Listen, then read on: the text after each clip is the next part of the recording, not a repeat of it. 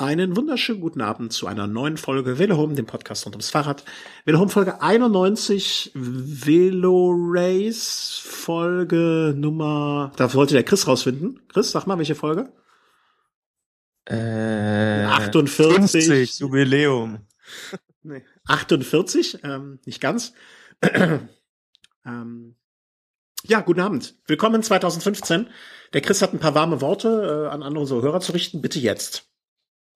Oh Gott. Also ja, ein frohes neues Jahr im Namen von Christian, von Markus und auch von mir. Also danke für die dafür, dass ihr immer noch da seid und, und uns so lange ertragen habt. Ja, danke. Schöner hätte ich es nicht sagen können. Ähm, genau, wir wünschen allen ein gutes 2015. Äh, Gesundheit, Frohsinn sei auch mit dabei. Und ja, dass wir uns alle 2016 auch wieder, äh, wieder hören. Äh, boah, wir, wir dachten, wir fangen jetzt mal langsam so wieder an, haben genug Winterschlaf gemacht. Äh, Chris, Silvester ist für dich auch immer Geburtstag. Ne? Also wer es nicht bekommen hat, wer den nicht, äh, haben dir eigentlich ein paar Hörer gratuliert so auf den verschiedenen Kanälen? Ja, ja, ja. Ja. Kam Ähm, vor, ja. Äh, also Silvester ist ja bei dir auch immer Geburtstag, also äh, nein, Neujahr. Neujahr ist der Geburtstag. Ähm, du feierst jedes Jahr rein, großes Feuerwerk zu deinen Ehren. Richtig, richtig. Äh, bist jedes Jahr an deinem Geburtstag komplett zerstört. Ja, nicht jedes Jahr, aber äh, die Abstände werden kürzer. Was? Je oller, desto doller. Ach so, du meinst, dass die Abstände zwischen den Jahren, in denen du zerstört dich hast, immer kürzer werden? ja. Ah, okay. Man man muss ja, man muss auch sagen, wir kennen uns ja schon ein paar Jahre. Ich, ich, ich tauche in deine Gedankenwelt vielleicht einfacher rein ähm, als andere. Deswegen versuche ich das mal so ein bisschen zu übersetzen, äh, dass das dann auch allen anderen klar wird. Ähm, hast du eigentlich irgendwie einen Vorsatz ge ge gefasst? Gefasst sagt man. Einen Vorsatz gefasst für 2015? Ja, ich wollte weniger rauchen. Ja. Äh, ich, und ich wollte weniger Auto fahren. ja, gut, da haben wir ja schon mal gute Chancen. Da haben wir gute Chancen, das umzusetzen 2015. Ich habe ja auch meinen Führerschein verloren. Äh, insofern, das, das klappt ja dann, das passt ja dann auch ganz gut dazu. Ich habe mir extra aber auch äh, an Silvester noch eine Zigarre gekauft, dass ich zumindest potenziell die Möglichkeit hätte. Weil wenn ich nicht die Möglichkeit hätte, ist es ja keine Kunst, es durchzustehen. Also es ist schon, haben wir ein paar Gedanken gemacht. Mhm. Äh, ja, das waren dann unsere Vorsätze für 2015. Äh, wir werden sie geflissentlich umsetzen. Und ähm, ja, haben jetzt auch aus dem Chat die Rückmeldung, dass der Ton super ist. Dann können wir jetzt richtig, richtig, richtig loslegen. Und möchten direkt applaudieren. Äh, applaudierst du auch dem Team Bora oder bin ich der Einzige, der sich hier freut? ich bin auch richtig der Einzige. Dich gerade so vor, so richtig spastisch da rumklatschen. Äh, ich freue mich für Team Bora. Team Bora hat die Einladung bekommen äh, per Wildcard zur Tour de France. Ich freue mich. Äh, ich werde Dominik Nerz die Daumen drücken. Ähm, vielleicht äh, unsere neue große Hoffnung fürs gelbe Trikot. Wir ja, wollen das, das nicht. Also die große Hoffnung fürs gelbe Trikot. ist- meine große Hoffnung fürs gelbe Trikot. Nein, natürlich nicht. Ähm, bleibt Toni Martin. was? Ja, Toni Martin hat vielleicht, wer weiß, wie die Kurssetzung in den nächsten Jahren ist, vielleicht dieses Jahr die letzte Chance, mal ins gelbe Trikot zu fahren. Ach so, ja, du meinst für einen Tag. Ich meine natürlich Gesamtwertung. Äh, ne? Also die ganze Tour zu gewinnen. Ja, wobei es Leute gibt, die trauen das Toni Martin zu. Ja, es gibt auch Leute, die, äh, die, die machen mit, mit, äh, mit ihren Zähnen eine Bierflasche auf, ist genauso bekloppt. Äh, nee, das, äh, das äh, Toni Martin wird nicht die Tour de France gewinnen, da lege ich mich mal fest. Ähm, genauso wenig wird Dominik Nerz die Tour de France mal gewinnen. Da lege ich mich auch fest. Aber ich freue mich einfach äh, gerade, also als ich heute mitbekommen habe, als ich gelesen habe, äh, hat mich einfach unfassbar gefreut. Äh, schön, schön, schön. Also wir hatten ja in der letzten Folge äh, mit ähm, Enrico, Grüße an dieser Stelle. Äh, so ein bisschen die Diskussion deutsches Team, nicht deutsches Team oder so. Äh, Ich freue mich einfach so ein bisschen und äh, dass man so ein Herz, so ein, so ein Verein hat, äh, nicht ein Verein, eine Mannschaft, der mal so ein bisschen eher die Daumen drückt dann vielleicht als eine anderen. Und ähm, eine schöne Sache. Hast du damit, äh, wir haben damit gerechnet eigentlich, oder? Also so, so Ein bisschen, ein bisschen schon. Also es hat sich angedeutet, die positive Meldung. Enrico hat gezaubert, wie er gesagt hat. Äh, ARD überträgt die Tour und das, ich kann, ich kann mir durchaus vorstellen, dass äh, die ARD sich da schon irgendwie auf irgendeine Art und Weise sich hat zusichern lassen, dass Team Bora da auch am Start steht. Ja, ähm, äh, bin ich auch. Also ich glaube, das ist einfach so ein Gesamtpaket, was da geschnürt würde. Äh, deutsches Team, deutscher Sponsor, deutscher Klassementfahrer, ähm, dann steigt die ARD wieder ein. Ich kann mir vorstellen, also äh, dass das so ein paar Punkte waren, wo sie vorher gesagt haben, wenn das alles eintritt, plus eine gewisse berechtigte oder unberechtigte Unverdächtigkeit, dann, ähm, dann sind wir wieder dabei. Ähm, Zwei deutsche Teams, also das gab es auch schon lange nicht mehr. Nee, das äh, Milram Telekom, oder? Wann war das das letzte Mal? Also das, das ist ja wirklich lange her. 2009 jetzt einfach mal so geschätzt, aber da war es schon Columbia, also. Ja, nee, das ist noch länger her. 2000, 2007? Ich würde sieben, sieben wäre die Zahl, die mir auch am ehesten im Kopf gegangen ist, äh, gekommen ist. Also 2007 gab es auf jeden Fall noch Telekom oder T-Mobile. Mhm. Äh, wir kommen, ich bekomme die Rückmeldung, Team Geroldsteiner und Milram 2008, kann das sein? Ja, also es gab eine kurze Zeitspanne, als sie da noch parallel existiert haben, ja. Mhm. Also das waren, glaube ich, dann die Anfangsjahre, als dann Petaki und Sabel für Milram fuhren. Ach du grüne Neune, ja. Stimmt. Ah, das ist das Gute. Äh, vielen Dank Live-Hörern. Wenn man Live-Hörer hat, können die einem immer mal mit Informationen aushelfen. Also, wir freuen uns, zwei deutsche Teams bei der Tour de France dabei. Ähm, wir möchten eigentlich, also so viel ist noch nicht passiert. Hier und da mal eine Randnotiz, äh, mal weniger, mal mehr wichtig. Wir wollten einfach mal so ein bisschen jetzt äh, zum Rahmen reinkommen, so ein paar kleineren Notizen und Meldungen äh, aufgreifen, äh, uns darüber freuen. Ähm, Heinrich Hausler ist der nächste Programmpunkt. Heinrich Hausler ist australischer Meister. Ja, so erstmal so ein bisschen un, so ein bisschen ungläubig habe ich da diese Meldung gelesen, weil er irgendwie für mich dann doch noch so ein bisschen so, so ein halber Deutscher ist, also vielleicht ähnlich wie damals Steffen Wesemann, der dann plötzlich für die Schweiz am Start war. Ach Quatsch, Stefan war für die Schweiz am Start? Steffen Wesemann ist Schweizer. Ach, der, ist, der hat sogar WM-Rennen für die Schweiz bestritten. Stimmt, wo du es jetzt sagst, aber das habe ich auch irgendwie so überhaupt nicht auf dem Schirm. Also das, das ist auch so etwas, da, das, das vergesse ich dann immer wieder. Also bei, beim, beim Hausler war mir das irgendwie bewusster. ähm, in Australien geboren, immerhin, was heißt immerhin, aber äh, in Australien geboren, Deutschland aufgewachsen. Ich glaube, Vater oder Mutter, äh, ein Elternteil Australier, ein Deutscher, äh, lebt in Deutschland, um mal so ein bisschen äh, die, die, die, den Background äh, zu erläutern. Äh, auch für die Leute, die sich jetzt weniger im Profisport begeben, wie so etwas kommen kann. Und er hatte, glaube ich, früher immer zwei Pässe und hat dann einen Pass abgegeben. Das kann sein, das weiß ich jetzt nicht so genau. Wie, du, du weißt sonst doch alles so genau. Ähm, ich meine, es wäre so gewesen, äh, dass er irgendwann mal den deutschen Pass abgegeben hat und sich dann sozusagen für die Nationalmannschaft Australiens entschieden hat und für die Australier gefahren ist. Und ähm, das war auch meiner Erinnerung nach gar nicht so einfach, weil es irgendwie schon Starts für Deutschland gab und hin und her. Und ähm, dann hat er, also hat das, nee, ich glaube, er wollte zuerst, zuerst wollte er die Mannschaft wechseln. Ging nicht so einfach und dann hat er die deutsche Staatsbürgerschaft abgegeben und dann ging es. Ja, also dass er äh, dann, ja, dann war es so. Ist auch wurscht. Wobei äh, es ja eigentlich kein Problem sein dürfte, äh, für mehrere Nationalitäten WM-Rennen zu bestreiten. Also wenn ich da an den Fall äh, Laszlo Botrogi denke, der hat ja auch die Nationalität gewechselt. Mhm.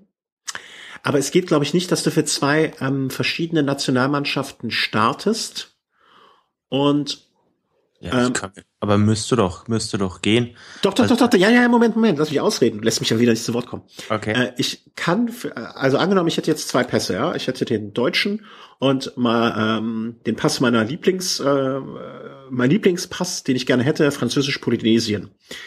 Dann könnte ich für die deutsche Mannschaft äh, als Junior, glaube ich, Rennen fahren oder auch als Senior vielleicht, keine Ahnung. Ähm, könnte dann die Nationalmannschaft wechseln und die Nationalität und könnte dann für Französisch-Polynesien starten, müsste dann aber den deutschen Pass abgeben.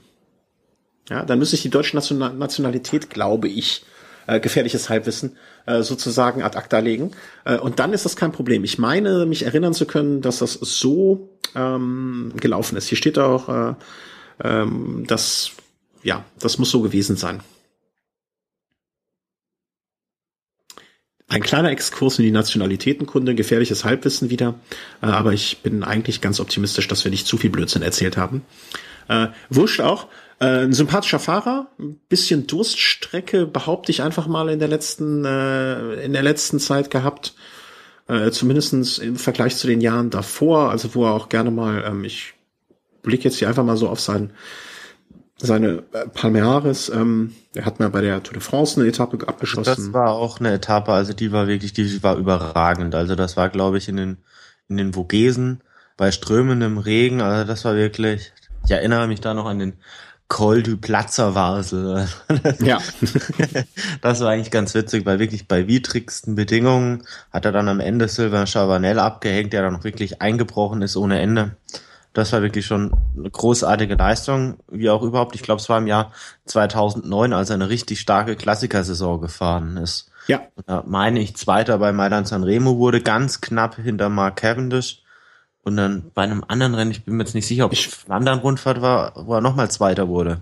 Äh, er hat zwei Etappen bei der Algarve-Rundfahrt gewonnen, eine Etappe Paris-Nizza, er hat den Schwarzwald-Grand Prix gewonnen ähm, also der hat immer so, so pro Jahr, sag ich mal, mm, ein, zwei größere Siege oder mittlere Siege, sei es auch mal nur der Tour de Suisse, äh, eine Etappe. Immer so ein bisschen nicht ganz durchgebrochen, aber immer mal wieder seine Klasse aufblitzen lassen.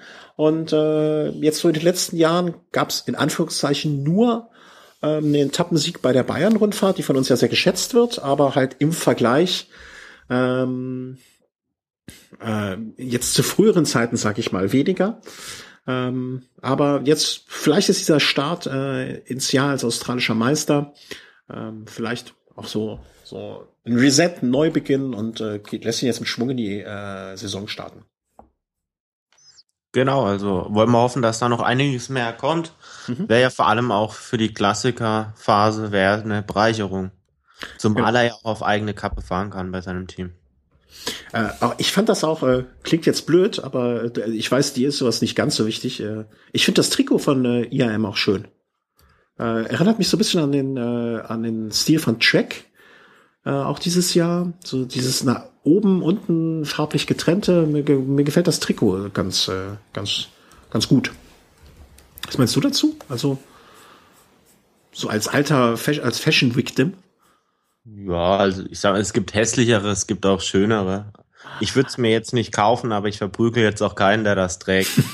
Das mache ja. ich nur bei Belkin heißen sie jetzt nicht mehr.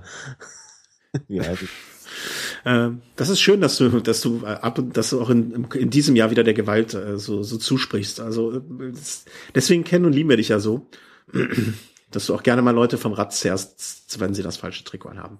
Also Heinrich Hausler äh, wird australischer Meister, guten, äh, guten Rutsch und guten Appetit und herzlichen Glückwunsch dazu von unserer Stelle.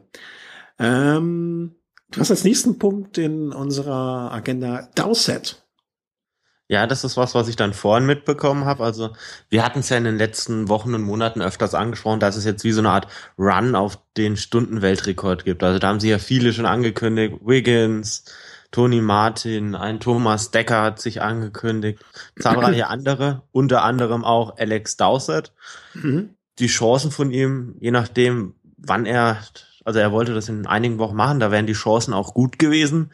Ist ja ein super Zeitfahrer, hat auch schon mal ein langes Zeitfahren beim Giro gewonnen. Ja, die Movistar hat sich da auch Mods ins Zeug gelegt, haben extra einen Song für ihn pro, äh, produziert, der ihn so ein bisschen pushen soll, äh, um den Stunden-Weltrekord dann wirklich auch zu schaffen. Mhm. Ja, jetzt dann mal wieder das Timoris da Glück ist mal wieder voll durchgebrochen. Jetzt hat er sich auf die Schnauze gelegt und hat sich das Schlüsselbein gebrochen. Äh, ist das ein Team Movistar Glück, in Anführungszeichen Glück oder ist es einfach, dass diese Truppe, also Glück, äh, Glück muss man sich verdienen, Pech kriegt man geschenkt. Ähm, haben die einfach, äh, sind sie so blöd, äh, ne, blöd ist nicht das falsche Wort, aber warum hat eine Truppe so viel Pech? Also ich weiß nicht, also ich, es, gibt, glaube ich, wenige Teams, äh, bei denen in den letzten Jahren bei Rundfahrten oder großen Rundfahrten so viel Blödsinn passiert ist. Also sei es die, die Ausstiege von Valverde bei der Tour oder jetzt auch Quintana letztes Jahr bei der Vuelta. Also da muss man echt, man muss froh sein, dass man zwei Kapitäne hat, weil dann erreicht zumindest einer mal wahrscheinlich ganz, ganz vorne äh, das, das Ende Beispielsweise 2013 bei der Tour war es ja auch so, da Windkante, weil werde weg, kommt wieder nur einer durch. Mhm. Gut, Alex Dowsett ist jetzt nicht der wichtigste Fahrer von Movistar und den Stunden-Weltrekord, den kann er wahrscheinlich zwei Monate später auch nochmal angreifen. Aber ich sag mal so, ein, ein, gelungener Start in die Saison sieht anders aus. Definitiv. Äh, was sagst du zu der Aussage von Jens Vogt, äh, um beim Thema Stunden-Weltrekord zu bleiben? Ähm, Wiggins wird eine Marke setzen, die Cancellara und Tony Martin so dermaßen beeindrucken wird, dass über lange, lange Zeit keiner von denen wirklich ernsthaft das Thema Stundenweltrekord angehen wird. Hättest du das, also ich, sag mal vorab, was ich dazu sage, äh, oder was ich davon halte. Ich hatte so den, als erstes, als ich das gelesen habe, den Gedanken, bitte, bitte, bitte, bitte, Vogt, äußere dich jetzt nicht mehr jeden Tag irgendwo zu einem Thema im aktiven Radsport. Ich musste sofort an irgendwelche alten, ähm, vor, vor, ein paar, vor ein paar Wochen geisterte es durch die Gazetten, dass äh, Lothar Matthäus Lukas Podolski rät, rät, weniger zu twittern. Ja, da dachte ich mir auch, ey, lasst alte Sportler, je weniger ihr sagt, umso besser. Sagt ab und an mal was und dann ist gut. Aber ne, der Vogt hat den Sprung wahrscheinlich noch nicht ganz rüber geschafft. Das, äh, das kann ich mir auch nachvollziehen, dass das länger dauert. Aber ähm, Bitte, bitte, bitte. Nicht, nicht jeden Tag irgendwie eine Äußerung zum aktuellen Geschehen. Also die Gedanken, die hatte ich jetzt gar nicht. Also ich sehe mich da jetzt auch erst jetzt erst spontan mit dieser Frage da konfrontiert. Ich glaube schon aber, dass zumindest die Aussage von Vogt, dass da der Wahrheitsgehalt ein bisschen größer ist oder dass er sinnvollere Beiträge liefert als ein Lothar Matthäus.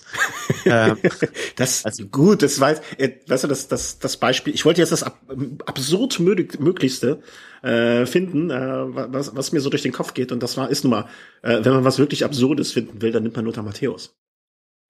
Ja, das, das stimmt. Es war kurzer, kurzer Einschub ähm, aus der, aus der, äh, aus dem Reich der Anekdoten. Ich glaube, die habe ich schon mal erzählt. Äh, wir wohnen ja hier in Köln nicht unweit eines Parks. Dieser wunderschöne Park ähm, grenzt auch an das Trainingsgelände äh, eines äh, Bundesliga-Vereins äh, im, der ersten Fußball-Bundesliga des ersten FC Köln. Äh, bekanntermaßen ist in Köln die Deutsche Sporthochschule, äh, inklusive der Trainerakademie des DFBs. Das heißt, sehr oft, wenn irgendwelche Trainer äh, ihren Trainerschein machen oder irgendwelche komischen Praktika oder den ganzen Gedöns, äh, sind die hier und dann sind die entweder in der Deutschen Sporthochschule oder auch gerne mal beim ersten FC Köln auf dem Gelände. Ja, bis jetzt kann man mir hoffentlich noch folgen. Ähm, in diesem Park, äh, es trug sich zu, dass meine liebenswerte Frau durch diesen Park äh, äh, joggte oder sich schnell bewegte. Und wer kam ihr entgegen? Christoph Daum. Schlimmer. Schlimmer als Christoph Daum. Das sage ich, weil ich ein absolut reines Gewissen habe. Schlimm. Lothar Matthäus. So, also Lothar Matthäus kam mir entgegen und meine Frau kam nach Hause mit entsetztem Blick, ja, wirrem Haar und meinte, mir ist gerade im Park Lothar Matthäus begegnet. Und ich meinte, Schatz, du bist keine 22 mehr. Das ist kein Risiko. Und sie hat keinen osteuropäischen Namen. ja, da, das weiß ich nicht. Da, da kenne ich mich zu wenig in, in seiner Welt aus. Aber ähm, ich habe ja gesagt, sie ist keine 22 mehr. Es ist gut. Äh, ihr, kann, ihr, ihr kann ein Lothar Matthäus nichts mehr tun. Mal abgesehen davon, dass ich glaube, dass er viel zu klein ist. Ist, ist Lothar Matthäus klein oder groß? Warum reden wir in einem Fahrradpodcast über Lothar Matthäus? Was würde also ich würde schätzen, dass er vielleicht 1,77 1,75, sowas in dem Dreh. Dann ist der deutlich kleiner als meine Frau, insofern wäre das dann auch. Ähm aber ist jetzt nur geschätzt, also er ist mit Sicherheit keine 1,85, ich glaube auch nicht, dass er 1,60 ist, irgendwas dazwischen. Ja. Ja, aber du kennst sie ja, äh, also dann ist er deutlich kleiner als sie und ähm, damit hätte sich äh, hätte das wahrscheinlich eh äh, für ihn überhaupt nicht mehr gepasst. Zurück von Lothar Matthäus zu Jens Vogt, der sich hoffentlich nicht in gleiche Richtung entwickelt. Ähm, genau, also ich denke, äh, es steckt da schon einiges Wahres dran. Also äh, Bradley Wiggins hat jetzt noch das eine Ziel, Paris-Roubaix dieses Jahr, und ansonsten geht's dann rein Richtung, Richtung ähm, Rio 2016 auf der Bahn. Er kann sich da voll drauf konzentrieren. Er hat eine große Bahnvergangenheit, vielleicht auch noch ein bisschen Zukunft. Ähm, er hat mit Sicherheit einen Verband oder ein Team, das ihn da absolut unterstützt. Ich denke, was das Material auf der Bahn angeht, kann Sky so schnell niemandem was vormachen, auch nicht, auch nicht Großbritannien. Also da, da kommt man glaube vom Material her schon mal nicht ganz ran. Mhm. Was das Know-how angeht, wird es auch schwierig. Und naja, die Riesenerfahrung, die Bradley Wiggins einfach hat. Ich denke, er ist bei einem reinen Zeitfahren äh, gewinnt so ein Tony Martin gegen Bradley Wiggins vielleicht neun von zehn Zeitfahren. Eins, das eine Zeitfahren war jetzt halt bei der WM, da hat es vielleicht bei Tony Martin von der Vorbereitung auch nicht so ganz gepasst. Von der reinen Stärke Tony Martin über Wiggins anzu, anzusehen, aber nicht mit großem Abstand. Und ich denke, den Abstand, ähm, den macht er locker durch seine Erfahrung wett. Äh, mhm. locker. Und mein Tony Martin wird jetzt dann im Sommer 30, also er ist jetzt auch, was seine Zeitfähigkeiten angeht oder die, die körperliche, das körperliche Potenzial dürfte etwa, dürfte etwa auf dem Zenit sein, ja. Deshalb sollte er, wenn er vor den Rekord zu brechen, das auch relativ zügig, denke ich, ähm, angehen. Bradley Wiggins wird jetzt auch schon 35, dem läuft die Zeit dahingehend auch ein bisschen davon.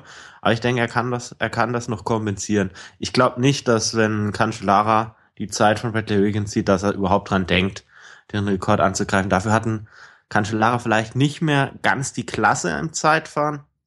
Und ich glaube, er hat auch ganz andere Ziele, als da jetzt mal wirklich so zwei, drei Monate sich da wirklich drauf vorzubereiten. Ich glaube, mhm. der hat im Hinterkopf dann halt eher noch Tour de France, vielleicht den Prolog abschießen, dann WM und, und dann geht's wieder Richtung nächstes Jahr Klassiker. Also ich glaube nicht, dass bei ihm da wirklich die Zeit auch da ist oder die Bereitschaft. Bin ich auch bei dir. Also der, der, ich glaube, für Cancellara kommt dieser Zweitfahrstunden-Weltrekord-Renaissance zwei, drei Jahre zu spät. Ich glaube, vor zwei, drei, vielleicht sogar vier Jahren wäre das sein Ding gewesen. Ich glaube, für ihn, wenn, dann macht er das nochmal so nach der Karriere, vielleicht nochmal ein halbes Jahr dranhängen, nur Training spezifisch darauf, äh, aus Spaß der Freude. Aber äh, grundsätzlich bin ich da bei dir. Ähm, ich finde das Abschiedsprogramm jetzt von Wiggins, wenn man das so als Abschiedsprogramm bezeichnen kann, auch äh, sehr sympathisch. Ne? Jetzt noch einmal Paris-Roubaix richtig angreifen, äh, einmal mit, mit, mit Vollbart über die Pavés brettern. Ähm, das, das gefällt mir ganz gut. Und äh, wie gesagt, meine, meine, meine Sympathien für die, äh, für die, gegenüber dem Team Sky habe ich ja noch nie verborgen. Und deswegen, ähm, äh, ja, wünsche ich ihm da alles Gute. Ich, ich bin gespannt einfach. Die sollen einfach mal machen und äh, sich da nicht reinreden lassen und ähm, ja, ich, ich, ich, ich habe ja schon oft gesagt, je mehr Leute das versuchen und äh, es realistische Chancen haben und es äh, richtig angehen, äh, umso größer, mehr Freude habe ich daran. Genau, da hat man dann auch, da gewinnt man dann auch mehr Erfahrung oder Kenntnisse über die Vergleichbarkeit oder wirklich, ja. äh, was, was ist der Rekord wert? Also ich hatte schon das Gefühl, dass jetzt ein Brentler natürlich wahnsinnig auch davon profitiert hat, dass er die Zeiten von einem Jens Vogt kannte. Mhm. Ich meine, wenn jetzt so ein Jens Vogt vielleicht die Zeit von Brentler als Referenz gehabt hätte, hätte er vielleicht die Zeit aufschlagen können. Also so weit weg war die Zeit ja nicht. Also es waren ja 800 Meter. Das ist, wenn man das jetzt wirklich auf die, Zahl der Runden hochrechnet, das, ist, das sind es vielleicht ja ein paar Zehntel. Mhm. Und das wäre vielleicht drin gewesen. Also wenn man dann auch wirklich eine Marke hat, an der man sich wirklich orientieren kann. Und gut, die, die, die Marke von Sosenka, die war jetzt ja wirklich dafür, dass man jetzt mit neuestem Material fahren kann, äh, war, war keine allzu große Hürde. Nein, nein. Äh, klar, es ist ja, das ist ja in allen Sportarten so, ne, dass derjenige, der nachkommt und der eine Referenzzeit hat und der sich orientieren kann, es deutlich leichter hat. Äh, auch indem man sich einfach die Runden äh, Rundenzeiten, Durchgangszeiten anschaut und sich dementsprechend einen, einen Plan anlegt, ähm, dass man vielleicht auch weiß, nach der Hälfte der Zeit schon weiß, okay, das, äh, das wird nix oder ich muss noch, ich, ich, ich kann, muss jetzt schon anfangen, die Körner rauszuhauen. Ähm, das äh, ist ja klar. Und wie gesagt, also vielleicht äh, ist es so, dass Bradley Wiggins eine dermaßen äh, Marke setzt, dass sich andere überlegen, ah, okay, soll ich jetzt die zwei Monate investieren, äh, drei Monate investieren in das Training, die es mit Sicherheit benötigt, ähm, um dann später es irgendwann zu bereuen, weil die Chance so, so unrealistisch klein ist. Ähm, ja, vor allem mit, auch wenn jetzt so ein Cancellara oder ein Tony Martin das Projekt starten würden. Also das mediale Interesse ist natürlich jetzt ein viel höhere, größeres, als wenn das jetzt ein Matthias Brentle macht. Ne? Mhm. Die, die, die Fallhöhe oder das Risiko ist auch einfach relativ groß. Überlegt mal, Bradley Wiggins setzt da jetzt eine Marke hin, einige Kilometer weiter als Brentle. Ja, dann wird das medial aufgebauscht. Tony Martin wagt sich, äh, den Federhandschuh zu werfen und es wird wird aufgebauscht ohne Ende und am Ende steht er da und, und schafft es vielleicht nicht. Fände ich gar halt nichts anderes als ein Zeitfahren bei einer äh, bei, bei einer Tour-Etappe, dass, dass man da mal verliert und am nächsten Tag ähm, geht die nächste Etappe los. Also das ist halt wirklich doch was, worauf man sich dann wirklich monatelang vorbereitet. Mhm, glaubst du? Ich glaube, also du meinst, du würdest es dann eher so zum Beispiel mit einem WM-Rennen ähm, vergleichen. Ja, gut, die Wichtigkeit steigt natürlich jetzt auch mit der Anzahl der Fahrer, die das mhm. in Angriff nehmen und auch mit der Qualität der Fahrer, die das in Angriff nehmen. Also und ist, und was natürlich auch steigt, ist, ähm, ich versuche es jetzt mal irgendwie so, und mir, weil ich ich habe es im Kopf, aber ich kann es nicht richtig beschreiben. Ähm, es geht ja auch darum, du teilst dir ja so eine Stunde auch ein. Ne? Du weißt, okay, du startest jetzt, du du du äh, sei es jetzt über Wattmessungen heutzutage oder über Pul wird ja wahrscheinlich kaum mehr mit Puls gearbeitet werden, aber du, du teilst dir ja diese Zeit ein und weißt, okay, die und diese Rundenzeiten habe ich zu diesem diesem Zeitpunkt innerhalb dieser Stunde. Und je mehr äh, Erfahrung da gesammelt wird, je mehr Leute sich wirklich ernsthaft da bemühen, das zu schaffen, ähm, umso mehr Referenzzahlen, Referenzwerte es gibt, umso, ich will nicht sagen einfacher, aber umso mehr Material da an, an, an wissenschaftlichem und äh, ähm, Zahlen zur Verfügung stehen, ja, umso eher kann auch jemand, der es dann angeht, äh, sich auf sowas berufen und äh, hat einfach, ich will nicht sagen Vorbilder, aber hat so Richtwerte. Ja, ja es ist also wie beim Eisschnelllauf könnte man ja, fast genau. sagen, da, wo wenn dann der Trainer da jede jede Runde mit der mit der mit der Tafel da steht und zeigt halt an, die Runde war jetzt so und so schnell, um unseren Plan zu erfüllen, genau, muss genau, die genau. Runde ein bisschen schneller sein. Genau, ganz genau. Die dann aber fast sogar so ein bisschen in so eine Art, ja, ich weiß nicht, ob das, ja, ich mag ja lieber so die Fahrer, die nach Inst mit Instinkt einfach fahren. Also, aber vielleicht das ist die Disziplin da auch äh, falsch dafür. Ich habe da so ein bisschen Bedenken, dass das dann ja fast ein bisschen in die in die Richtung Formel 1 geht. Da wird dann äh, ein Plan einfach mal sich ausgerechnet, wann mhm. man wie viel Sprit, sage ich jetzt mal als Metapher, noch hat, wann man so wie viel Gas geben kann. Natürlich kommt da immer noch diese Komponente Mensch mit rein dazu, die man nicht so hundertprozentig berechnen kann, aber es geht dann schon ja, stark in, in Richtung Wissenschaft. Absolut, absolut. Aber das ist ja eh im Moment, äh, das, das haben wir letztes Jahr bei der Tour de France, äh, äh ich weiß nicht, wie oft schon besprochen, äh, ein äh, Flum in diesem Stile Vuelta äh, war es, aber Vuelta, aber ja. das war was, was ich, was ich ansprechen wollte. Also bei ihm hat das ja wunderbar geklappt. Also er hat, wusste genau, genau. die letzten, ja, paar hundert Meter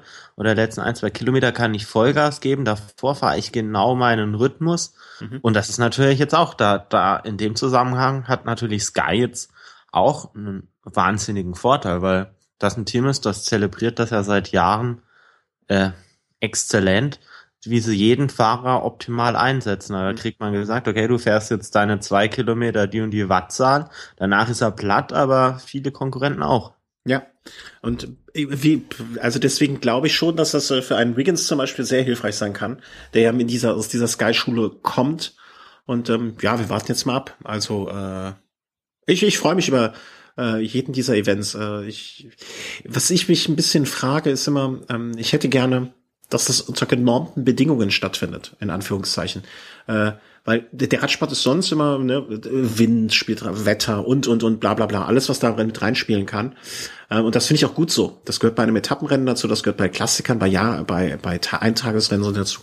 Aber ich finde gerade diese Disziplin die ja sehr wissenschaftlich und sehr sehr ähm, wie möchte wie mag man sagen ähm, sehr sehr steril fast schon ist da hätte ich gerne, dass man das alles auf einer Bahn austrägt. Weißt du, ich glaube, Wiggins hatte sich jetzt für Mallorca ein bisschen in die, in die Richtung orientiert.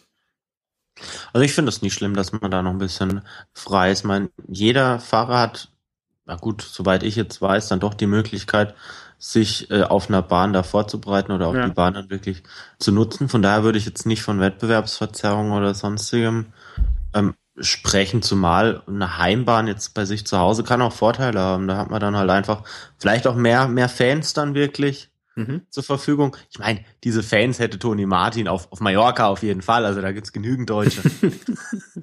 Gibt leider auch genügend Briten. Ich weiß aber nicht, ob Wiggins das wirklich in seiner Entscheidung da wirklich beeinflusst hat. Nee, ich habe jetzt auch äh, hier gerade bekamen wir die Rückmeldung, äh, dass es dann doch London wird und äh, was was ich frage mich halt immer inwieweit so eine ähm, die Bahn das mit beeinflussen, ob das nicht irgendwann dann ich fände einfach schön, da dass wenn diese wirklich sehr sehr sterile Geschichte, diese sehr sehr ähm, statische Geschichte auch dann auch alles auf einer Bahn ausgetragen wird. Ich erinnere mich zum Beispiel damals, ähm, es geht, ich weiß nicht, äh, du bist zu jung dafür, aber damals dieser Jahrhundertweitsprung von Bob Beeman ähm, 1968 in Mexiko. Äh, da hat man auch immer gesagt, in Mexiko wurden unheimlich viele Weltrekorde wegen der dünnen Luft. Äh, ja, jetzt erzähl mir aber nicht, dass du dich an 1968 erinnerst. Selbstverständlich, wie als wenn es gestern gewesen wäre. ähm, ich bin 1978 kurz in meiner Zeitmaschine gegangen und bin zehn Jahre zurückgeflogen und habe dann 68 war ich dabei im Stadion. Als ähm, Weitspringer. als Weitspringer, als äh, äh, ich habe die Nation gewechselt. Ich darf nicht drüber reden, sonst äh, muss ich euch alle umbringen. Ähm, aber damals warst du auch noch schwarz. Nee, ich war nicht Bob Beam. Ich war Kampfrichter. Ich, ich pack's jetzt aus. Ich war Kampfrichter.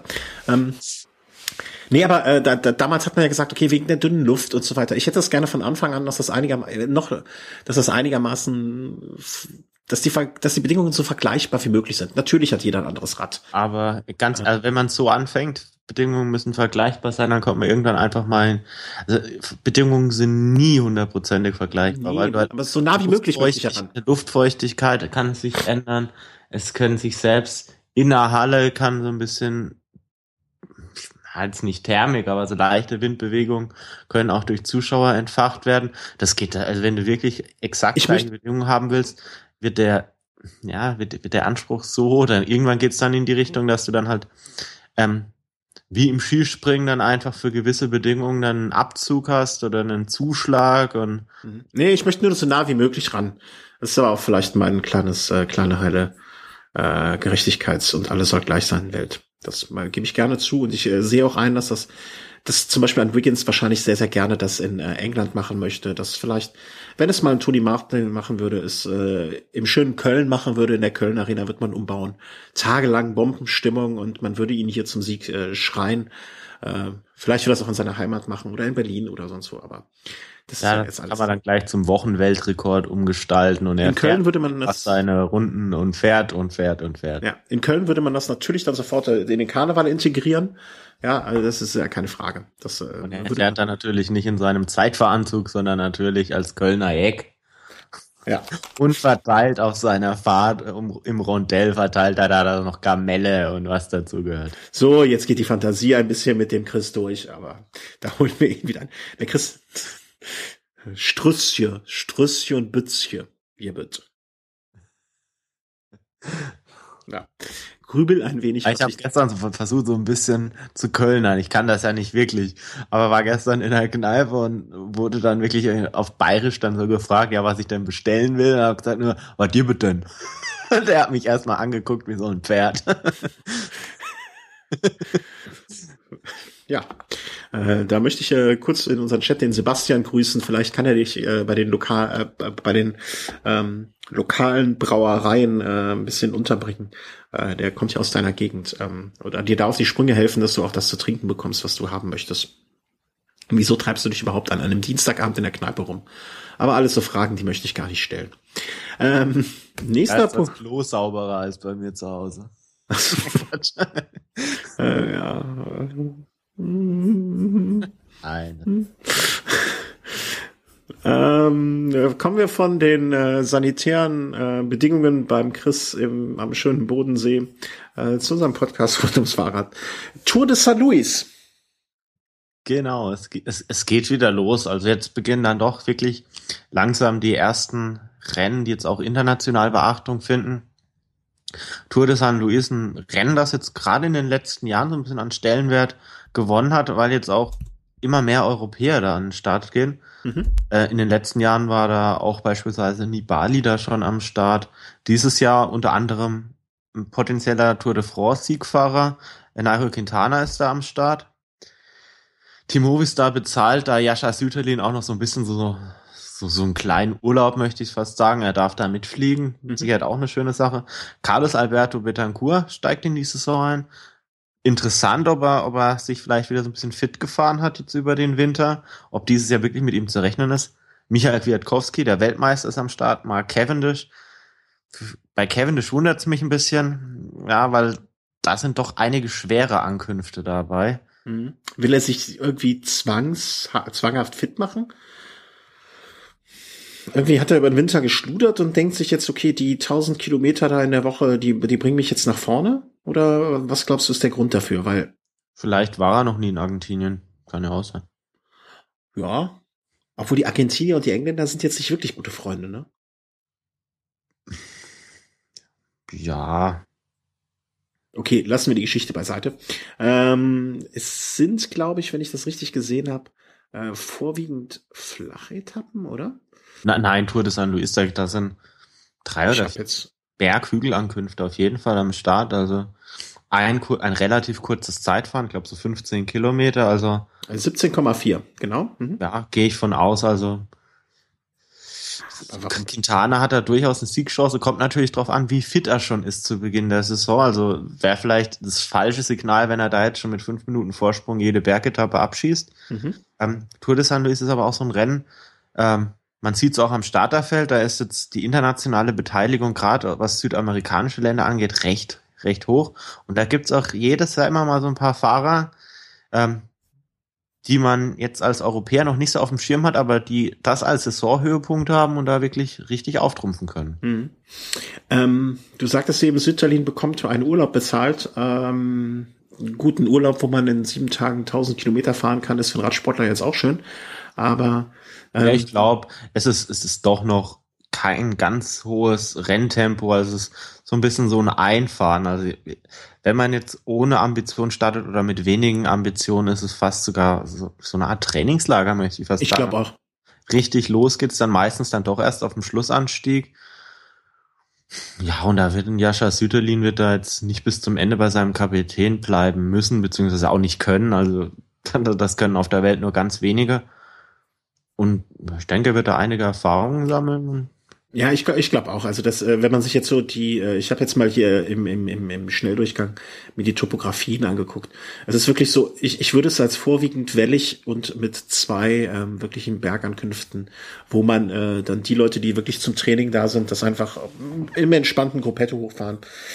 Was Mit auch interessant sein wird, also ich meine, es war letztes Jahr, als Dayer Quintana, also der, der Bruder von Nairo, noch keine, kein Visum bekam oder dass es da Mhm. Probleme gab. Dieses Jahr ist er jetzt ähm, das erste Mal jetzt, glaube ich, dabei. Und man darf gespannt sein, ob er jetzt vielleicht nochmal einen Sprung gemacht hat. Also letztes Jahr bei der Österreich-Rundfahrt hat er schon eine Etappe gewonnen. Wenn da noch ein Sprung kommt, vielleicht erleben wir ihn dann dieses Jahr schon vielleicht bei einer ersten dreiwöchigen Grundfahrt. Also da denke ich dann vielleicht an den Giro. Die Tour kommt meiner Meinung nach ein bisschen zu früh. Und eine Vuelta, da fahren ja dann auch schon Valverde und, und Quintana, ob man dann den Kleinen da nochmal dazu packt, weiß ich jetzt nicht. Aber wir erleben jetzt nicht, äh, die, die Quintanas werden nicht die neuen Schlecks, oder? ich ich habe gerade so irgendwie äh, so, so gerade den Gedanken gehabt, oh Gott, schon wieder ein Brüderpaar. Hoffentlich geht das gut. Also wir Vielleicht, hatten- wär, vielleicht werden sie sogar besser. Also ich denke, äh, wenn man das Potenzial von Nairo Quintana sich mal anschaut, also und er hat zumindest schon mal im sportlichen Wettkampf eine dreiwöchige Rundfahrt gewonnen. Das ist ja mal Andy Schleck nicht gelungen. Mhm. Ähm, Äh, er- erinnere ich es falsch? Also ähm, ich bin auf den sportlichen Wettkampf ah okay. eingegangen. rein sportlich hat, hat Andy Schleck, äh, was man auch von, von Alberto Contador halten will, ähm, die Tour einfach nicht gewonnen. Ich kann mir auch nicht vorstellen, dass er sich als Toursieger fühlt. Hm, ja, das glaube ich auch nicht. Und ja, muss man jetzt natürlich abwarten. Also Nairo Quintana hat jetzt wirklich seine Stärke in dreiwöchigen Grundfahrten schon unter Beweis gestellt. Das hatten Dairo Quintana, äh, noch, äh, Dayer Quintana jetzt noch nicht, aber da muss man jetzt auch nicht die Erwartungen zu hoch ansetzen. Es gibt ja genügend Brüderpaare, wo auch der eine wesentlich stärker ist als der andere. Wenn man da jetzt an die Gilbert-Brüder beispielsweise denkt oder die Van Enderts oder auch Sagan, sein Bruder fährt ja auch. Also da, ja, manchmal äh, hat dann doch eher ein Bruder von den Eltern das größere Talent mit auf den Weg gegeben bekommen. Ja, ich, ich, ich hoffe zumindestens, dass äh, denen nicht das Schicksal widerfährt, was ähm, den, äh, den Schleckbrüdern passiert. Dass es hier irgendwie manchmal den Eindruck hatte, dass man sich zu sehr auf sich konzentriert oder auf den anderen äh, Mannschaften. Was mir gerade auffällt äh, und was ich mal ganz, ganz dringend äh, irgendwie so empfehlen möchte, äh, wenn man sich die Homepage der Tour San Luis anschaut, ich finde, die ist wirklich äh, für eine, äh, ich sag mal, verhältnismäßig kleine Rundfahrt echt gut, gut gelungen. Also die Vorstellung der einzelnen Teams, das Einbinden von Social Media und ähm, äh, wie die es gemacht ist, das gefällt mir ausgesprochen gut. Ich finde, sowas kann man heutzutage ja auch immer mal erwähnen, äh, wenn eine Rundfahrt ähm, das gut macht. Ich, ich, das einerlei von der Asos geprägten Homepages, äh, sei es, ist das so ein bisschen, ist es ein bisschen anders gemacht. Ich will nicht sagen frischer gemacht, ähm, aber das gefällt mir ausgesprochen gut. Und ähm, auch wenn es natürlich nur auf Englisch und Spanisch ist, äh, was ich in Ansätzen nachvollziehen kann, mit Statistiken und alles, also Tour de San Luis, äh, Homepage, schaut da mal, wir werden es verlinken, schaut da ruhig mal drauf. Ähm, ich glaube, das ist, äh, also es sind so Pro Cycling Stats für die einzelnen Teams verlinkt, dass man sich da weiter informieren kann und so weiter. Das finde ich ähm, äh, Moment echt mal. gut gemacht. Also ich sehe da deutsche Sprache. Äh, das wird durch den Google-Übersetzer, glaube ich, äh, durchgejagt, wenn ich das richtig verstanden habe. Ja, aber ist ja zumindest eine Lösung, dass man. Ja, ja, ja. Äh, also ich, ich absolut äh, top. Also äh, sollten sich viele Rundfahrt mal zum Vorbild nehmen und äh, jeder, der hier zuhört und vielleicht auch verantwortlich ist oder mitarbeitet bei irgendeiner Homepage äh, von irgendeiner äh, Rundfahrt oder einem, einem Tagesrennen auch, das kann man echt mal so ein bisschen, äh, da haben die Südamerikaner mal ein bisschen was an rausgehauen. Finde ich, gefällt mir ausgesprochen gut. Ähm, Tour de San Luis, äh, als nächstes dann bekommen wir schon mit, dass die ersten Teams in Südamerika, äh, Süd, Südamerika sage ich schon, in Australien auflaufen. Äh, in, äh, in, der Nähe meines Lieblingslandes äh, oder Lieblingsnation Französisch-Polynesien, äh, Nord, Nord, äh, äh, westlich davon, Australien. Du warst noch nicht in, warst du damals, als du in Neuseeland warst, auch in Australien? Nee, ne? Ich war in Melbourne. Das ist Australien. Das ist Australien, ja, das war so fünf bis zehn Kilometer, glaube ich, sogar weg von Geelong, der ja. WM-Strecker. Stimmt, ich erinnere. 2011, meine ich, war da WM. Mhm. Hat da gewonnen, meine ich. Mhm. Ja, war ich schon, was war sehr schön, war auch sehr warm. Also ich, äh, es ist jetzt da ja noch Hochsommer. Ach. Da, da bekommt Anschwitzen für die Saison eine ganz neue Bedeutung. Also es kann da wirklich richtig, richtig heiß werden. Also kommt ja in den letzten Jahren auch immer wieder vor, dass es dort Buschbrände gibt. Mhm.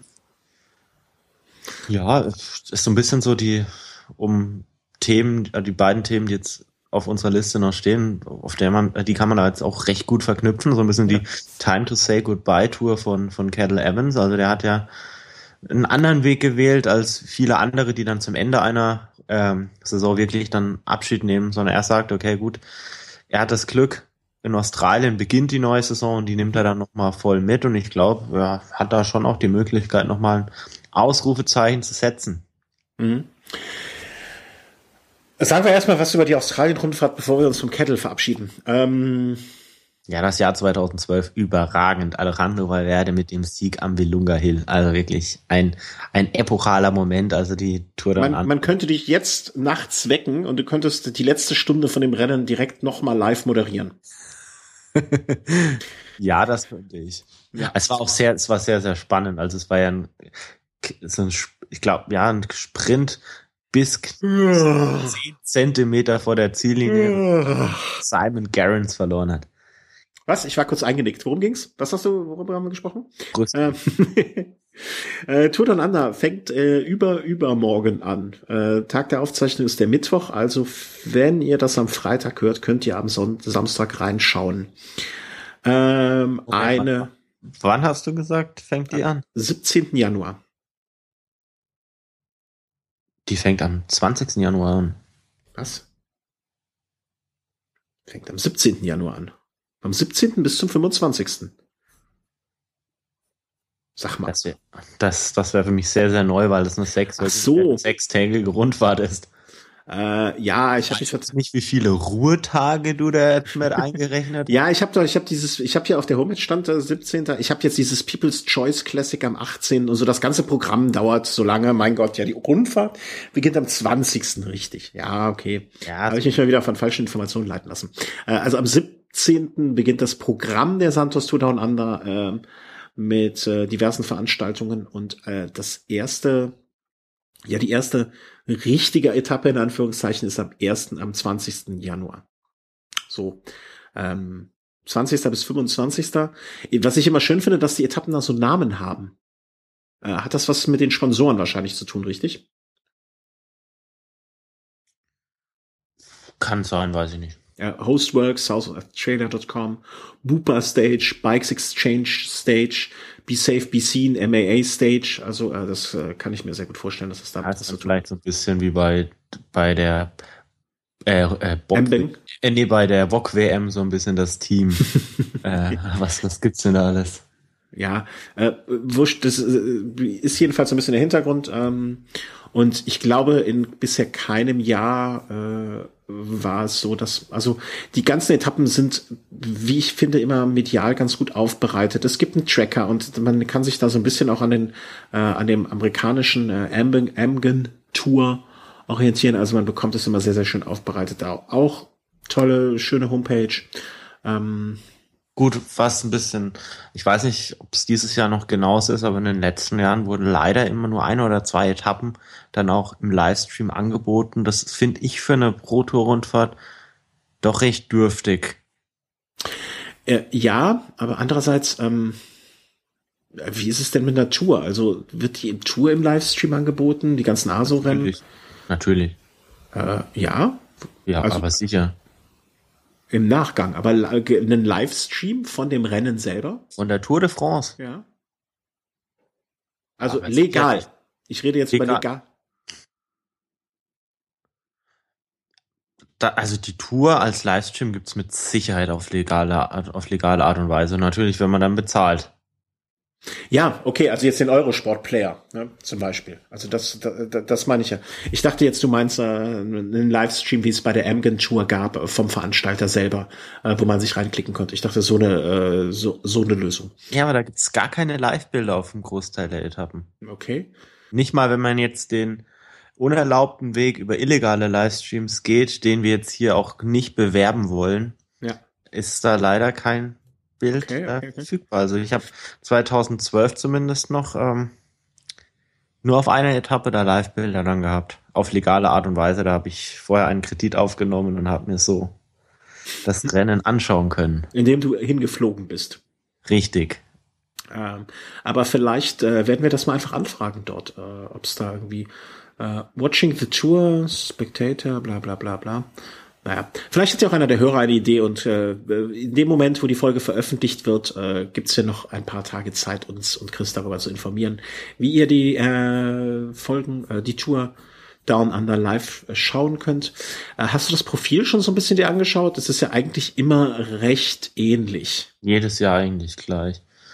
Ja, die entscheidende Etappe ist, ist eigentlich immer die Wilunga Hill Etappe. Mhm.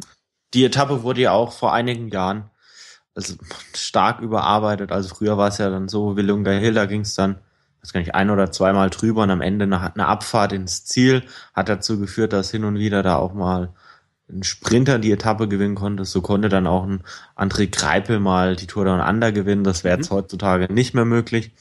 Es gibt da dieses Jahr, glaube ich, zwei Uphill-Finishes, also wo es wirklich so ein bisschen hochgeht vom Ziel. Das ist die Sterling-Etappe, auf der es ein paar, ja, paar Mal einen kleinen Anstieg hochgeht, noch nichts wirklich Wildes. Und dann eben diese Wilunga Hill Etappe, auf der die Rundfahrt eigentlich traditionell entschieden wird. Mit einer Bergankunft, aber jetzt allerdings auch nichts ganz Dramatisches. Das sind, glaube ich, 200, 250 Höhenmeter, die es da zweimal hochgeht. Aber in dem Stadium der Saison, ja, da, da kämpfen noch nicht alle mit gleichen Waffen. Also da manche sind da eher zur Vorbereitung dort dann, dann erlebt man auch mal Fahrer aus der zweiten Reihe, die jetzt mal nicht für ihren Kapitän fahren müssen, sondern mal freie, eine freie Fahrt haben und ja, ab und zu recht überraschende Ergebnisse, also aber das ist zumindest, sind es noch Anstiege, die man auch als Klassikerfahrer jetzt mhm. hochkommt. Also das zeigt jetzt nicht die Tatsache, dass Simon Gerrans die Rundfahrt zweimal gewonnen hat. Ja, oder es ist öfter. Äh, es ist halt sowas wie eine schwere Klassikerankunft, würde ich sie jetzt auch bezeichnen. Ne? Also es ist jetzt nicht, äh, es, es, Velunga Hill klingt jetzt so nach äh, hu, hu, hu, ganz, ganz schlimm, aber das ist jetzt nichts, worüber wir jetzt uns Sorgen machen müssen, da würden wir nicht hochkommen. Ja? Naja, was heißt Velunga Hill? Also Hill heißt ja schon Hügel und von, von daher ist es nicht so ganz dramatisch. Mhm. Ja, also das, das würde auch unser einer, würde das in einer aus unserer Sicht akzeptablen Zeit schaffen und wir würden da auch hochkommen und könnten den auch nochmal fahren. So ist es jetzt nicht. Ja, ja, das, äh, da bin ich auch äh, zum Glück und äh, hoffentlich von überzeugt. Ähm, hast eben schon vorweggenommen, im Prinzip ist die Tour Down Under dieses Jahr das Abschiedsrennen von Cadel Evans, ähm, der sich, wie du eben sagtest, dazu entschlossen hat, am Anfang der Saison auszusteigen, zu Hause nochmal zu fahren und ähm, ja, jetzt so, der uns sehr, sehr, sehr, sehr lange begleitet hat. Ähm, Im Grunde genommen, wenn man jetzt, ich habe mir mal den Wikipedia-Antrag von ihm einfach aufgerufen, im Prinzip seit ja den Anfang oder Mitte der 2000er Jahre äh, mit auf der mit auf der Weltbühne des Radsports unterwegs ist und äh, immer wieder ja, man hat schon fast vergessen, dass er auch mal beim äh, Team Team Telekom mit dabei war. Ne? Also 2003, 2004 war er bei äh, T-Mobile und äh, natürlich echt schon viele Mannschaften, also er war auch bei großen Mannschaften, Saiko, Mapai, T-Mobile und jetzt ab Mitte der 2000er bis jetzt vor kurzem war er nur noch beim Team Lotto und BMC Racing. Und ähm, ich finde, das ist auch wieder so einer der großen Namen, die der letzten Jahre, die jetzt abtritt. Und äh, auf jeden Fall, auf jeden Fall äh, auch ein Fahrer, der jedes Jahr auch irgendwie seine Ergebnisse hatte. Also ich kann mich jetzt nicht dran erinnern, dass er jetzt mal so ein, wirklich so ein Jahr hatte, in dem jetzt so gar nichts zusammen mhm. Klar, Telekom, du hast angesprochen, in den Anfangsjahren war er dann doch eher so als Bruchpilot bekannt. Also er hat in den zwei Jahren bei Telekom vier Schlüsselbeinbrüche oder so. Es können auch drei gewesen sein, vielleicht auch zehn, aber auf, auf, auf jeden Fall, er lag da öfter auf dem Boden, als dass er wirklich gefahren ist. Und das komischerweise, wenn ich das einwerfen darf, er kommt ja ursprünglich aus dem Mountainbikesport. Und ich, ich, ich ich bin jemand, der sagt immer, die Mountainbiker haben eigentlich in der Regel die etwas bessere Radbeherrschung. Äh, ja, dass, als, dass er als Mountainbike, äh, Mountainbiker da so oft eingegipst wurde oder, oder äh, verarztet wurde, ist eigentlich eher ungewöhnlich.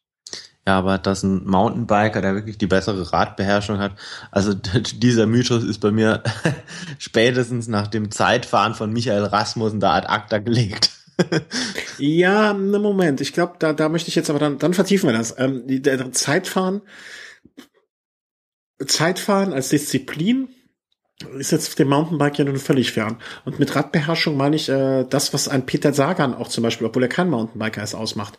Äh, diese, diese Technik, äh, diese Fähigkeit also der Radbeherrschung in besonderen Situationen.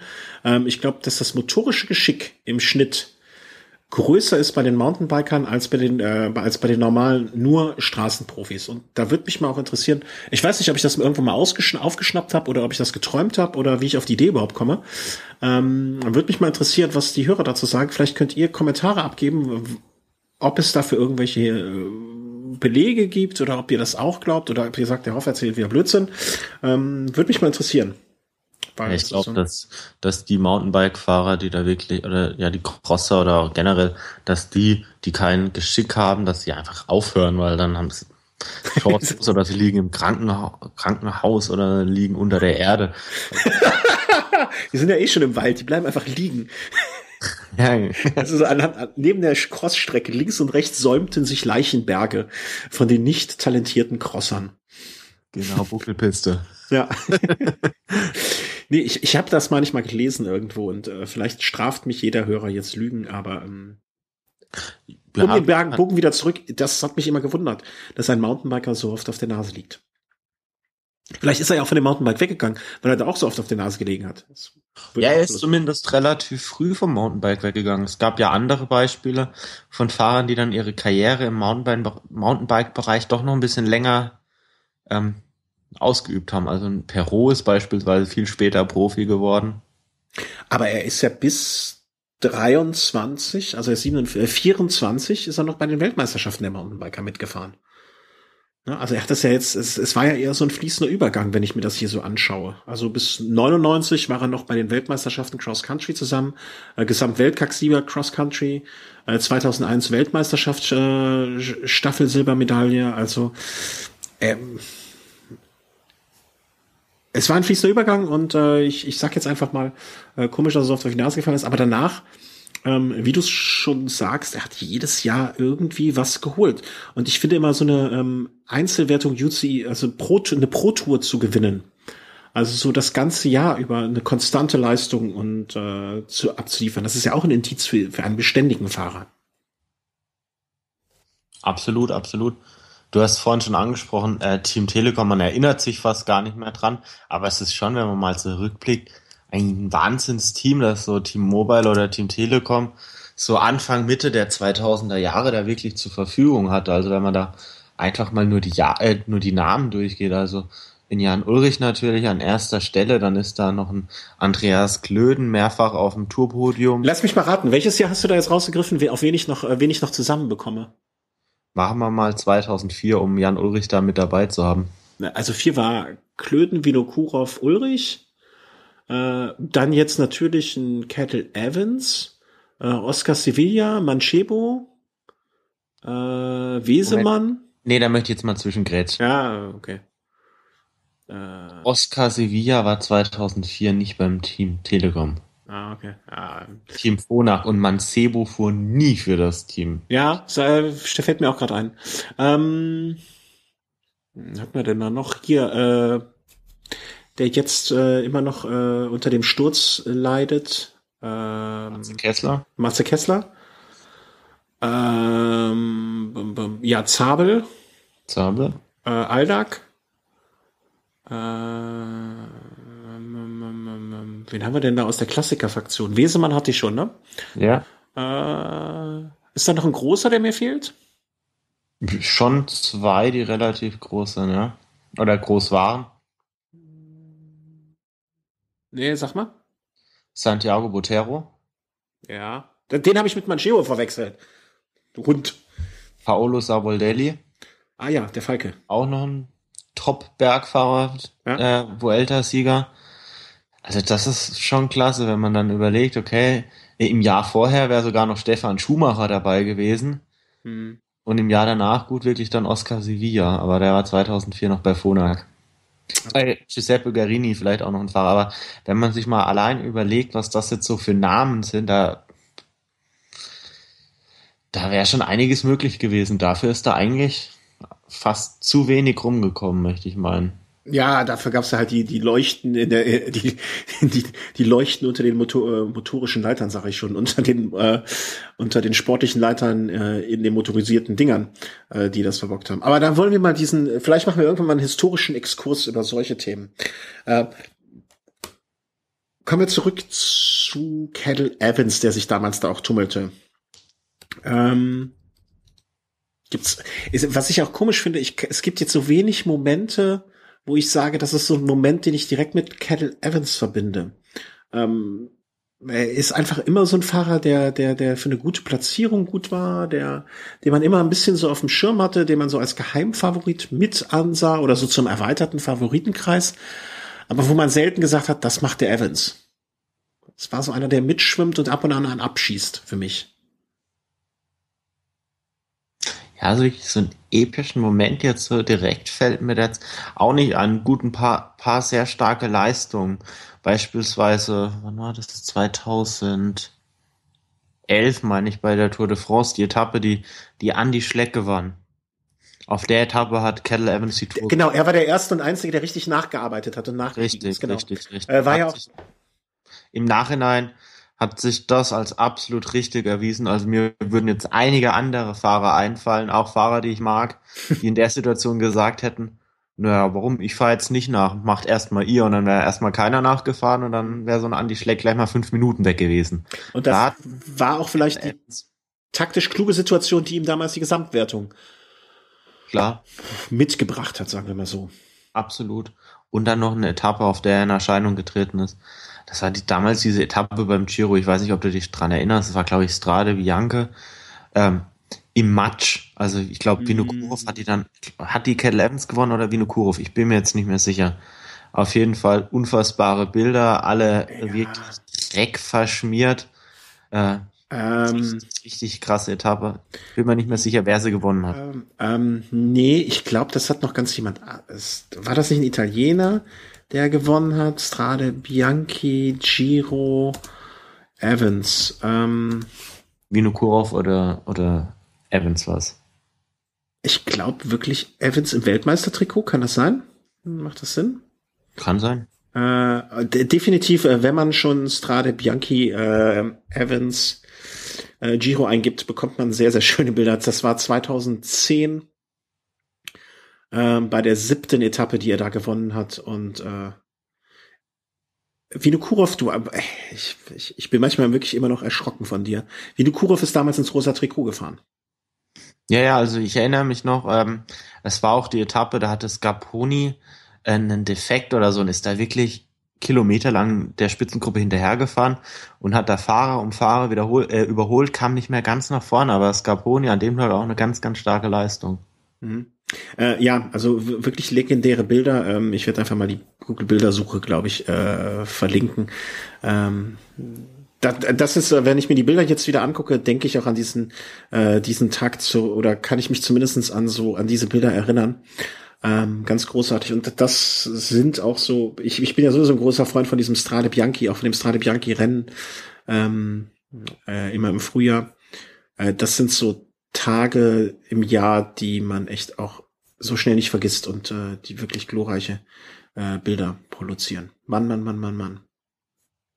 Ja, äh, und das sind, wie du schon sagst, also das ist so eine Etappe, da, da macht man sich auch, äh, ich will nicht sagen unsterblich, aber das sind die Momente, die man mit Evans immer noch dann in Verbindung bringt. Nicht viele, aber zumindestens äh, sehr, sehr schöne und legendäre und wichtige. Ja, oder auch so Rennen, in denen er vielleicht, vielleicht ein Stück weit eine tragische Figur gespielt hat oder, oder Rennen, wie jetzt beispielsweise bei der Tour 2012 mit den äh, Reißzwecken da auf der mhm. ja stimmt wurden, als ihn da gleich zweimal glaube ich erwischt hat und Bradley Wiggins da habe ich ihm hoch angerechnet, da jedes Mal das Feld gebremst hat. Mhm.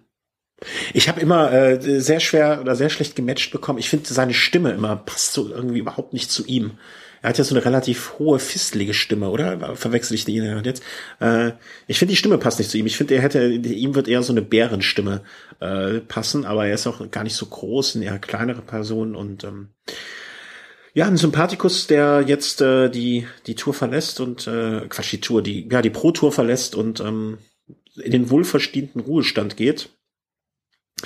Äh, glaubst, ich, ich weiß nicht, bei manchen Fahrern weiß man ja, äh, dass sie oder kann man sich gut vorstellen, dass sie später eine sportliche Leiterrolle einnehmen oder so. Irgendwie kann ich mir das bei ihm weniger vorstellen. Ich glaube, der, der ist so ein Typ, der kann auch jetzt seinen Lebensabend ohne den Sport genießen. Ich glaube, da bin ich zu weit weg, um das wirklich beurteilen zu können. ah, nee, aber es ist äh, natürlich kann ich das nicht beurteilen. Das ist mehr so, eine, also so, so vom Bauchgefühl her. Ich glaube, also das ist so ein Typ, glaub, der kann. Hm? Ich, also ich glaube, dass es äh, vom Typ her jemand wäre, der die Fähigkeiten mitbringen würde, ja. später noch, noch Einfluss zu nehmen, das auf jeden Fall.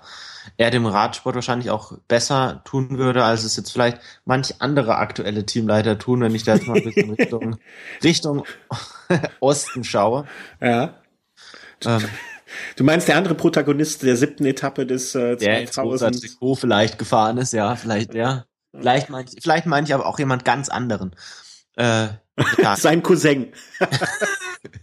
ja, von dem er das Blut hatte, ja. Ähm, ja, ähm, ich, ich weiß es nicht. Also vielleicht nimmt er sich jetzt auch erstmal eine Auszeit und, und kommt dann zurück. Ich meine, er hat jetzt, oder es, es gibt in Australien ja das Team Orica Green Edge. Ich denke, da hätte so ein Kettle Evans natürlich auch wahrscheinlich immer so eine Möglichkeit, vielleicht sich zu engagieren für den australischen Radsport. Mhm. Ich weiß nicht, er hat jetzt auf jeden Fall einiges. Also ich, ich, ich würde mich ja freuen, wenn, äh, oder ich würde, glaube ich, irgendwie jedem Fahrer vielleicht erstmal so, sollen sie erstmal ein Jahr Auszeit nehmen und sich von dem ganzen Stress erholen und, und, und, und äh, sich auf ihren Lorbeeren ausruhen und genießen.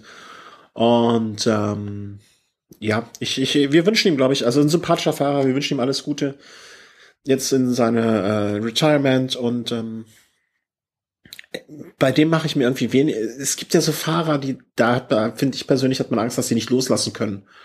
Ähm, bei dem mache ich mir irgendwie weniger Sorgen. Er hatte, glaube ich, auch eine sehr nette, sympathische Frau in der Außendarstellung. Eine hübsche Frau, glaube ich sogar. Ich wollte die Dame darauf jetzt nicht reduzieren. Hübsch ist sie auch. Ich habe ja nicht. Sympath also ich hab sympathisch gesagt, eine nette, sympathische Frau und sie nicht auf ihre Äußerliches zu reduzieren. Und dann kamst du mit hübsch. Aber ich meine, alles, was man sich hier irgendwie erarbeitet an Reputation und das nicht reduzieren und so, machst du wieder mit einem Handstreich kaputt. Aber wie wollen wir sie denn anders beurteilen, außer anhand der Optik? Also ich denke, wir haben uns beide noch nicht mit ihr unterhalten. Sie setzt sich für Babyrobben ein. Oh. Ja. Das ist natürlich. Kann ja. aber sein, dass ich das auch nur geträumt habe.